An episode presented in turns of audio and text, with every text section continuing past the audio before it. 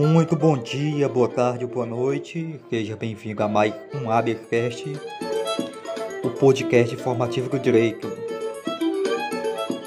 E hoje vamos falar sobre juízo de admissibilidade e seu desdobramento no Código de Processo Civil. É um tema interessante, bem recorrente no concurso de Tribunal de Justiça, magistratura, então não vale a pena perder.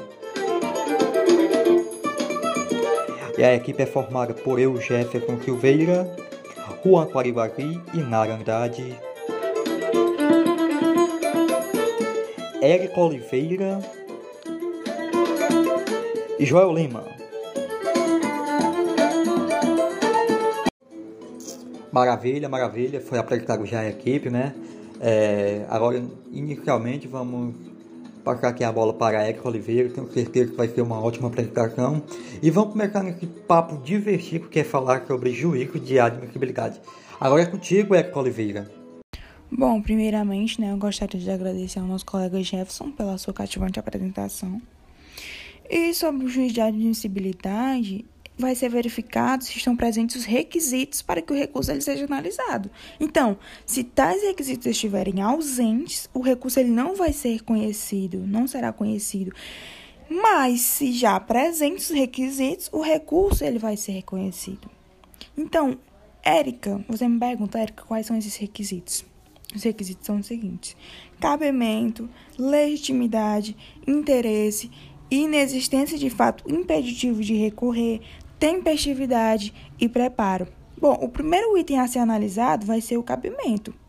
E ele traz o seguinte: que para cada espécie de decisão vai haver uma previsão de um recurso adequado.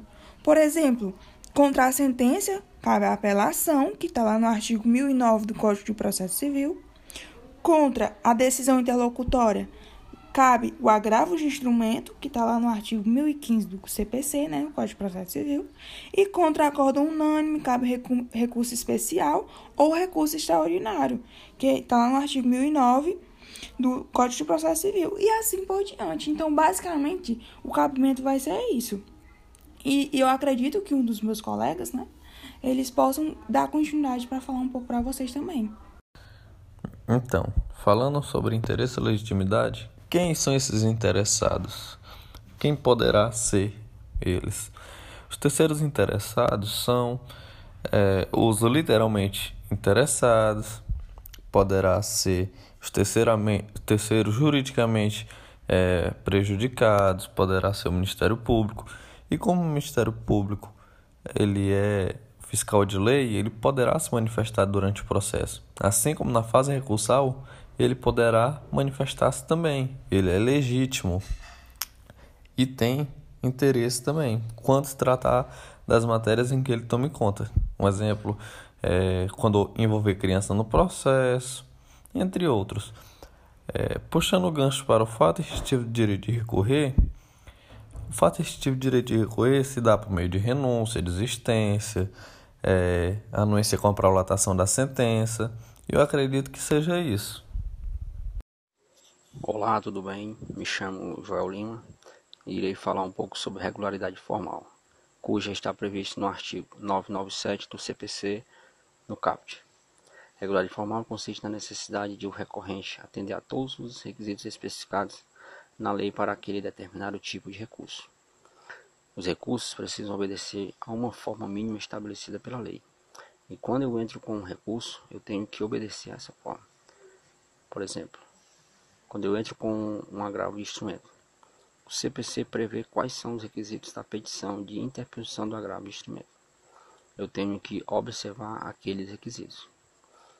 Sendo assim, todos os recursos possuem as formalidades mínimas, requisitos mínimos que são previstos pela lei, e eu preciso respeitar a forma mínima que é exigida pela lei no recurso.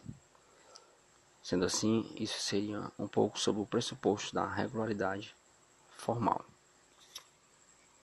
Olá, ouvintes do ABCast, me chamo Carlos Jefferson e tratando ainda de juízo de admissibilidade, vamos ramificar por mais um ramo aqui a tempestividade. Antes de adentrarmos na tempestividade, precisamos é, entender acerca do prazo processual que está previsto lá no artigo 219 do Código de Processo Civil, que trata do do prazo em dias úteis. E conceituando aqui tempestividade, é, se dá a partir da, da sentença na qual tem 15 dias para interpor o recurso. Já na, lá, é, esse conceito está previsto lá no artigo 1003 do Código de Processo Civil. Há algumas exceções na quais o Código estabelece no mesmo artigo supracitado anteriormente, que trata acerca do embargo de declaração, que tendo o embargo de declaração, ele tem até cinco dias para interpor o recurso. E a interposição do recurso se dá a partir da sentença, tendo 15 dias para o sujeito interpor. O preparo é o custo processual, o valor aditado para que o processo ele possa ter andamento. A falta do preparo ele leva à disserção, que consiste no abandono de causa, mas sim na sua interposição defeituosa. O preparo ele nunca é devolvido, conforme a Lei 11.636-07. Existem três problemas que assolam o preparo. O primeiro seria alguma falha na sua comprovação ou ausência e ainda sua insuficiência, é, que podem ocorrer a falha no preenchimento. No segundo, a falta do preparo. E no último, um preparo feito, porém em valor menor do que o necessário. Em qualquer desses casos, não se profere a disserção de imediata, pelo artigo 932, que é o parágrafo único do CPC. E também são dispensados do preparo e do poste e remessa o Ministério Público, a Administração Pública, é, a União, a Federal. E, além disso, os recursos que impedem de preparo são os embargos de, declara de declaração, agravo em recurso especial, recurso do Estatuto da Criança e do Adolescente. E é isso, esse foi o tema tratado no nosso podcast de hoje e esperamos você para mais um EP. Obrigada.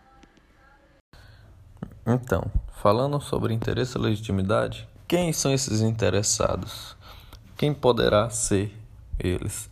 Os terceiros interessados são é, os literalmente interessados, poderá ser os terceiros juridicamente é, prejudicados, poderá ser o Ministério Público. E como o Ministério Público ele é fiscal de lei, ele poderá se manifestar durante o processo. Assim como na fase recursal, ele poderá manifestar-se também. Ele é legítimo e tem interesse também, quando se tratar das matérias em que ele tome conta. Um exemplo é quando envolver criança no processo, entre outros.